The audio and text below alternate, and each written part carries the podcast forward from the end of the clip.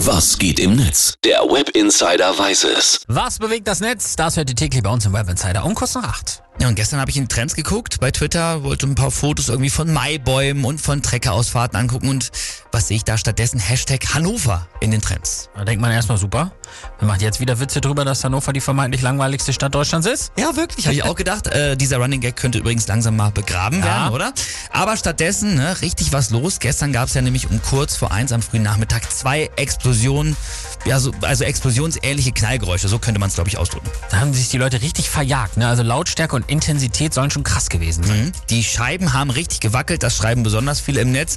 Bei Twitter hat aber auch hier dieser User Bünder ein Foto von seinem Fenster gepostet und das ist tatsächlich gesprungen. Uiuiui. Und mittlerweile sind wir ja auch schlauer. Es gab keine Explosion, sondern das waren zwei Überschallknalle ne, von äh, Jets. Das Geräusch gibt's eben, wenn ein Überschallflugzeug die Schallmauer von 1000 km/h durchbricht. Genau das ist passiert, irgendwo so im Großraum über Hannover äh, und ähm, nicht wie zuerst angenommen wegen einer NATO-Übung, sondern weil ein Passagierflugzeug den deutschen Luftraum passiert hat, ohne dass man dazu Funkkontakt aufbauen konnte. Und in solchen Fällen wird dann wirklich ein Alarm bei einer Fliegerrotte ausgelöst und die sollen dann erstmal dieses Flugzeug abfangen, ne? Richtig. Alpha Scramble wird das in Fachkreisen genannt und wie das gestern alles ganz genau abgelaufen ist, das kann man im Detail übrigens auf dem Twitter-Account der Luftwaffe sich nochmal anschauen.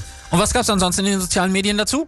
Also der User Bünder, der von eben ne, mit der Scheibe, der ist scheinbar nicht der Einzige, der jetzt irgendwie einen Riss in der Scheibe hat. Und User teilen gerade halt ihre Erfahrungen, ihre Fotos. Und da gibt's aber auch schon Abhilfe. Die Luftwaffe hat dafür auch ein Bürgertelefon geschaltet. Sehr gut. Ansonsten liest man natürlich äh, auch viele witzige Tweets, wie von Maike T., die schreibt, der Knall an sich hat mich jetzt nicht erschreckt, sondern vielmehr, dass der Bundeswehr jetzt also noch nicht mal unsere Feiertage heilig sind. Mir sind fast die Würstchen vom Grill gefallen. natürlich. Sehr gut. Und äh, es gab natürlich auch einige Schwurbler, die waren sich sicher, da wurde jetzt aber so ein ganzer Knall Chemtrails auf uns losgelassen. Oh Gott. Das gibt's immer noch, bitte nicht.